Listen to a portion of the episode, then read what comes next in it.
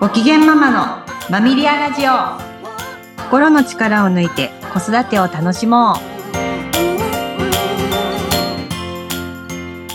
皆さんこんにちはマミリアの鎌田玲奈です。皆さんこんにちはインタビュアーの石井真由子です。玲奈さん今日のテーマはシリーズ発達段階の2回目で幼児期の前期ということですね。はいそうですね。えっと、幼児期っていうと、だいたい1歳以降から、えー、小学校に入学するまでの子供たちを指すんですけれども、はい、まあ、随分長い期間ですよね。そうですよね。なので前期と後期に分かれてるっていうことなんですか、うん、そうですね。あの、大きく、あの、中身の違う、質の違う時期になりますので、まあ、前期、後期と分けて、今回は説明したいと思います。はい。で、今日はその前期ですね。はい、前期ですね。あの、はっきり何歳から何歳っていうものではなくって、うん、あのやっぱ心のレベルでの、えー、発達段階というふうに捉えていただいていいと思うので、うん、はい。なんで、あの、1歳になったらもうこの時期ですというわけではないんですけど、はい。まあ、目安として1歳くらいかなっていう感じになります。なるほど。はい。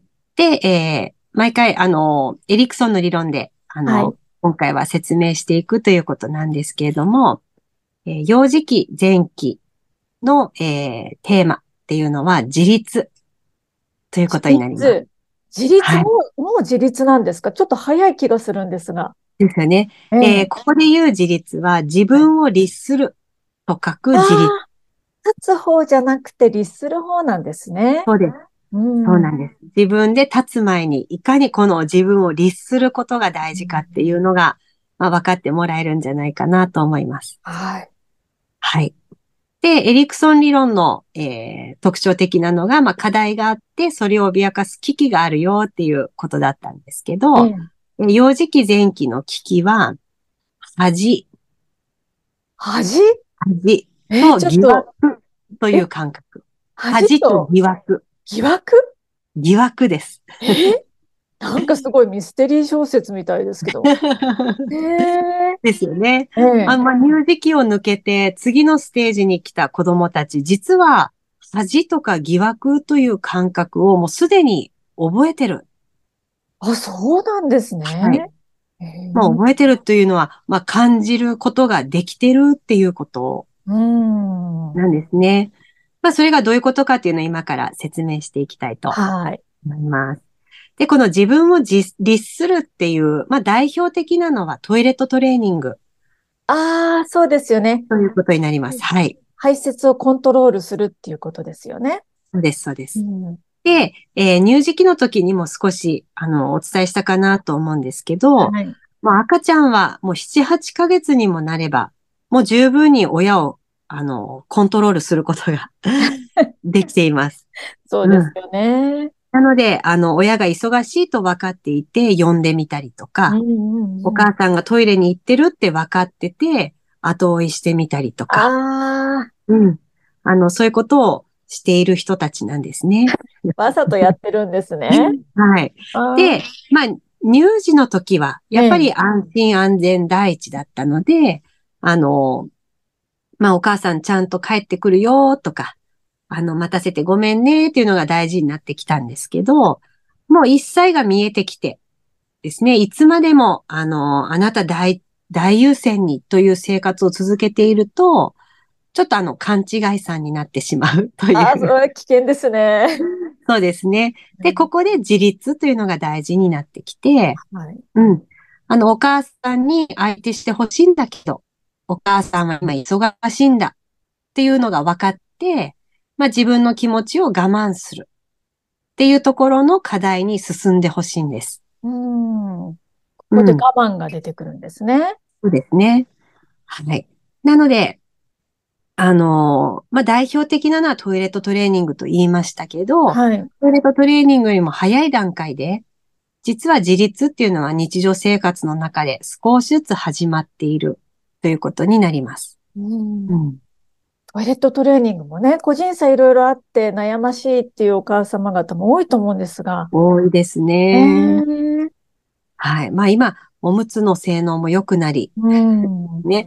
あの、おねしょしても、あの、居心地の悪いという体験自体がもうできなくなってきてるはい時代なので、ここすごく重要なテーマではあるんですけれども、うん。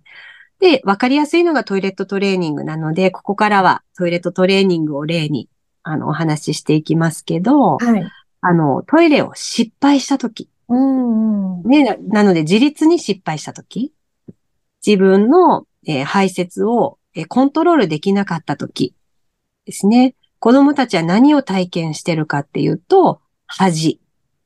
ここで恥を体験するそうです、そうです。ね。なんで、あの人たち、あの人たちって毎回言ってしまうんですけど、ええあの、やっぱ恥ずかしい気持ちはそこで生まれています。ああ、恥ずかしいと思ってたんです思ねっ。てるんですね。で、そこでお母さんがどういう声かけをしてるかっていうのが、ドキッとするところではあるんですけど、胸が痛みますね。うん。なので、こんなことして恥ずかしいでしょうって言うと、うんあの、言わず、言わなくても感じている恥の感情が強く植え付けられてしまう。あより上乗りされちゃうんですね。そうですね。で、自分は恥ずかしい存在なんだ。自分をコントロールできない自分は恥ずかしいんだっていう気持ちがとっても強くなってしまう。うんで、この後の、えー課題に進むにあたり、引っ込み思案っていうのがちょっと色濃く残ってしまったりっていうことがあ。ーうん。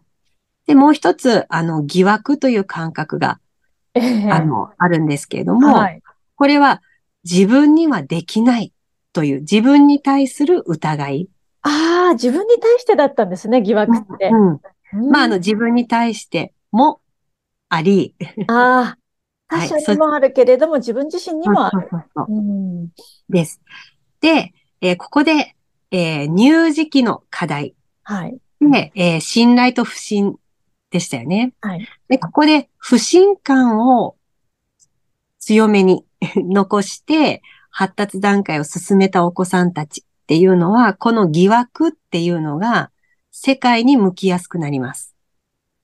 他に向いてしまいがちなんですね。はい。あなので、お母さんは信じてくれないだろあ、あらららうとか、うんお母さんは自分ができると思ってないだろはい。うとか、うん。そういうふうに、あの、自分が失敗すると自分は許されないだろう、みたいに、世界に対する疑惑というふうに広がってしまう。あらららら。それがお起きてほしくないことですよね。起きてほしくないですよね。